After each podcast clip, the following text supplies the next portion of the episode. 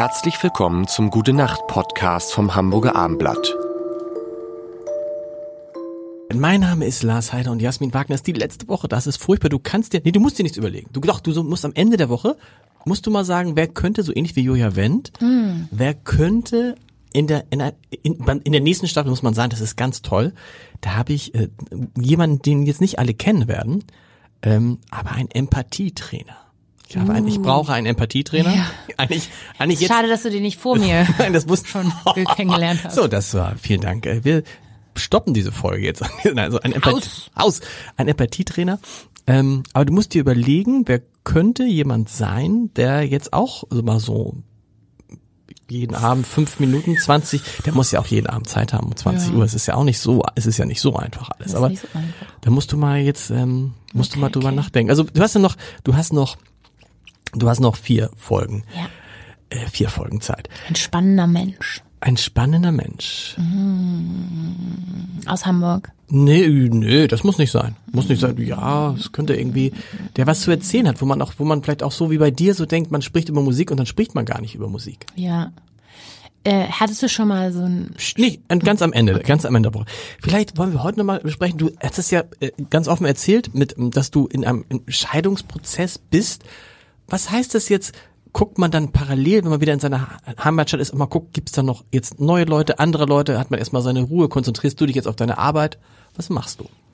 Beides. Ähm, Arbeit finde ich immer wichtig, weil äh, meine Eltern haben sich zum Beispiel scheiden lassen. Meine Mutter war sehr ähm, im Familienbetrieb quasi mhm. engagiert. Das heißt, wenn man da austritt, hat man eine gewisse Abhängigkeit sich äh, selbst erschaffen, die ungut ist. Ähm, passiert vielen Frauen natürlich, weil die dann den Job haben der Familienmanagerin und des mhm. Kindererziehens.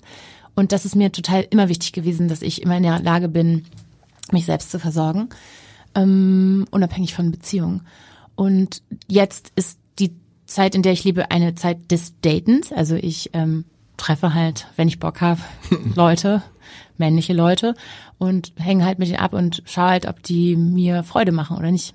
Wie schwierig ist es, jemanden kennenzulernen, wenn man bekannt ist?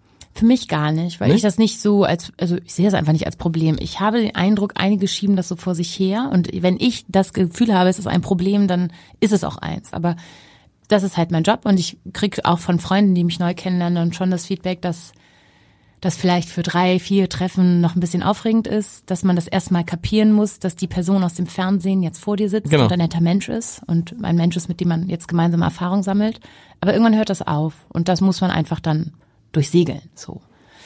Ich kann das aber nachvollziehen, als ich David Hasselhoff kennengelernt habe und mit dem auf Europatournee war und schon ganz viel mit dem Zeit verbracht mhm. habe, gab es immer einen Moment, wo Moment, wo mein Teenager sich gemeldet, Teenager ich sich gemeldet hat und gesagt hat, ey, du hängst mit David Hasselhoff ab. Mhm. Das geht doch nicht. Der war halt für mich Knight Rider, Superheld. Mm, insofern kann ich es gut verstehen. Aber ich sehe das wirklich nicht als Problem an und ich hatte in meinem Leben lange tolle Beziehungen mit interessanten Männern und die haben sich alle damit abgefunden, dass das mein Job ist. Und ich finde ihn nicht attraktiv als für eine Beziehung, ehrlicherweise, weil ich bin viel weg.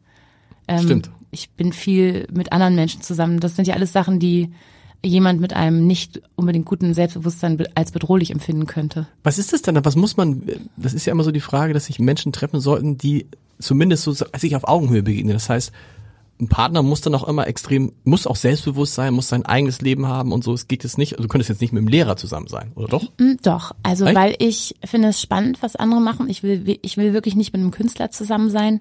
Was mir wichtig ist, ist, dass man dieselbe Neugierde hat auf mhm. das Leben, dieselbe Lebenslust. Also ich steige total gerne auf Berge, ich bin gerne in der Natur, ich campe. Ähm, das würde ich gern teilen mit jemandem. Also jemand, der einfach neugierig ist und sagt, neue Erfahrung ist super gut. Gleichzeitig mag ich es auch mag ich es auch einfach. Ein Lied, das ich auf meinem Album heißt geschrieben habe, heißt mehr brauche ich nicht. Das ist mein neuer Wunsch an eine neue Form der Liebe, dieses, ähm, der, der Text, der Refrain, also der A&A, der dafür zuständig war, hat sich gewundert, was das für ein Text? Eine Couch, der Fernseher und dich, mehr brauche ich nicht, mehr brauche ich nicht. Ich empfinde das inzwischen als schön, wenn man sagt, es passiert nichts, es ist Sonntag und wir glotzen und wir sind auf der Couch, wir sind miteinander, aber es ist das Schönste. Und diese Form von Liebe halte ich für die beste, für das Gold, das man suchen muss. Und dann kann natürlich was Aufregendes auch passieren. Aber man braucht eigentlich das im Kern. Nur, solange wir zusammen sind, ist es immer das Schönste. Oh, gute Nacht. Weitere Podcasts vom Hamburger Abendblatt finden Sie auf abendblatt.de slash podcast.